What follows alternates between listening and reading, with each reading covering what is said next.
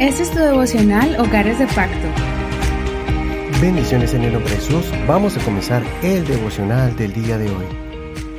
Hoy lo hemos titulado Juicio y Misericordia, porque vamos a mirar cómo el Señor hizo juicio sobre un rey, el rey Acab, que el que estamos estudiando, pero también cómo hizo misericordia. Recordemos el tema de ayer titulado Dios de montes y de valles. A muchas personas les ha llegado en el corazón este mensaje, así que no te lo pierdas. Puedes escucharlo si no lo has escuchado todavía. Búscalo en Facebook como Hogares de Pacto Devocional. Ahí está el link que te enviará directamente al audio o también en las plataformas de audio y de podcast como Spotify, Google Podcast, Apple Podcast y muchas más. Muy bien, sigamos entonces con nuestro tema, capítulo 21, Primera de Reyes. El título es Juicio y Misericordia. Vamos a leer desde el verso 20 hasta el verso 29. Acab dijo a Elías, ¿Así que me has encontrado, enemigo mío? Él respondió, Te he encontrado, porque te has vendido para hacer lo malo ante los ojos del Señor. Así dice el Señor. He aquí yo traeré el mal sobre ti y te barreré por completo eliminaré de Acab a todo varón en Israel, tanto al esclavo como al libre.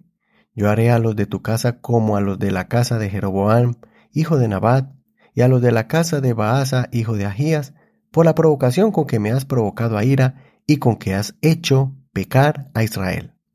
También de Jezabel ha hablado el Señor diciendo, Los perros comerán a Jezabel en la parcela de Jezreel, al que de Acab muera en la ciudad, lo comerán los perros, y al que muera en el campo, lo comerán las aves del cielo. No hubo realmente nadie como Acab que se vendiera para hacer lo malo ante los ojos del Señor, pues su mujer Jezabel lo incitaba. Él actuó de manera muy abominable, yendo tras los ídolos, conforme a todo lo que hacían los amorreos, a los cuales el Señor había echado de delante de los hijos de Israel. Y sucedió que cuando Acab oyó estas palabras, rasgó sus vestiduras, puso silicio sobre su cuerpo, ayunó y se acostó con el silicio, y andaba humillado. Entonces vino la palabra del Señor a Elías el Tisbita, diciendo, ¿Has visto cómo se ha humillado Acab delante de mí? Por cuanto se ha humillado delante de mí, no traeré el mal en sus días, en los días de su hijo traeré el mal sobre su casa. Hasta aquí la lectura de hoy. No te pierdas ningún detalle de esta historia, por eso debes leer todo el capítulo completo. De todos los reyes de la historia de Israel, Acab fue uno de los más perversos. En este episodio vemos que Acab codicia la heredad de un israelita, pero éste se la niega, pues el terreno heredado por herencia es un derecho inamovible de cada israelita desde que entraron a la tierra prometida. El rey no podía obligar a nadie a cederlo, o él no podía arrebatarlo. Era un pecado atroz. La mujer del rey Jezabel lo ve triste y usa artimañas para condenar a Nabot falsamente y lo manda a matar. Todo esto lo hizo en nombre de su esposo el rey. Ahora, cuando él estaba tomando la heredad de otro, Dios envió al profeta para declararle la maldición que le vendría a él, su esposa y toda su descendencia. Ellos morirían de muerte atroz y ninguno sería sepultado dignamente. Hasta aquí, todos estamos de acuerdo de las consecuencias que este rey debía sufrir y pagar por todas sus fechorías. Todas estas palabras de condenación produjeron en él un sentido de arrepentimiento sincero. Acab estaba reconociendo sus errores y en vez de reaccionar con arrogancia y enojo, se postra delante de Dios y ruega por el perdón y misericordia. Realmente Dios había tenido mucha paciencia con él, pero ya le había llegado el juicio de Dios. Pero como tenemos un Dios que es lento para la ira y grande en misericordia, Dios ve su genuina humillación y aceptación de sus múltiples errores. Dios escuchó esa oración que suplicaba por misericordia, y Dios tomó la decisión de no derramar toda su ira cuando él estuviera en vida, sino que Dios lo haría con el siguiente rey que sería su hijo. Dios extendió su misericordia, su perdón sobre él. Este es un gran ejemplo de cómo Dios obra, cómo Dios mueve su mano a favor del que se humilla. El Señor es un Dios muy justo que no deja impune las injusticias. Muchas veces vemos a alguien obrar de forma injusta y parece que Dios no hace nada, pero recordemos que nosotros no somos Dios. No sabemos si Dios está tratando con esa persona y puede ser que Dios le está dando varias oportunidades para que se arrepienta. También vemos que hay personas que obraron mal, pero que ahora se han levantado de nuevo al sufrir las consecuencias de sus acciones y vemos claramente que Dios les ha llamado a cuentas y esa persona se ha arrepentido y Dios la ha restaurado. Ahí muchos se enojan con Dios porque lo ha perdonado y cuestionan a Dios si realmente esa persona necesita sufrir más o hasta ser eliminado.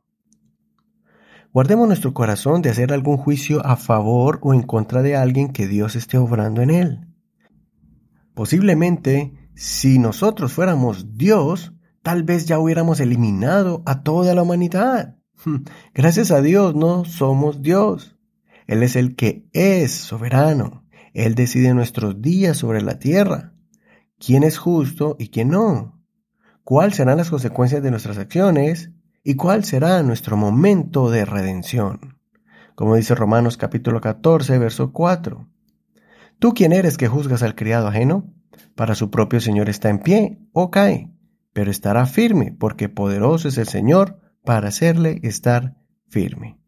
Recordemos que Dios es el que castiga y perdona. Él hiere y sana.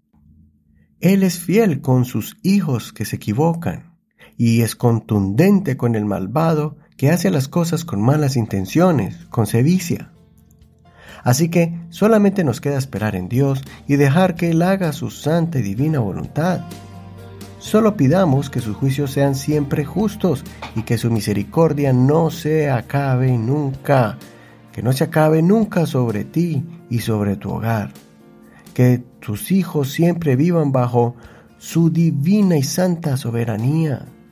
No olvides estas dos virtudes de Dios, justicia y misericordia. Leamos estos dos versos para terminar. Job capítulo 5, verso 18. Porque Él hiere pero también venda. Él golpea, pero sus manos sanan. Y Santiago capítulo 2, verso 13 dice, porque juicios y misericordia se hará con aquel que no hiciere misericordia, y la misericordia triunfa sobre el juicio.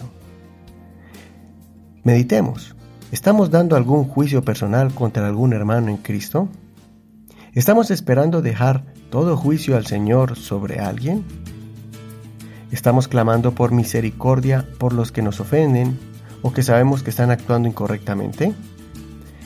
Y por último, estamos pidiendo al Señor que nos cubra con su manto de protección y misericordia. Soy tu amigo y hermano Eduardo Rodríguez. Que el Señor Jesucristo escuche tu oración y te ayude a vivir bajo la misericordia del Señor. Gracias por escuchar este devocional, gracias por apoyarlo con tus oraciones, también con tus ofrendas y con tus aportes, para poder llegar a muchos hogares en diferentes ciudades y países. Para más información, escríbenos al 1562-551-2455. También escríbenos por WhatsApp para añadirte a nuestro grupo si no estás recibiendo las enseñanzas todavía por esta red social, por esta aplicación de WhatsApp. Bendiciones, hasta la próxima.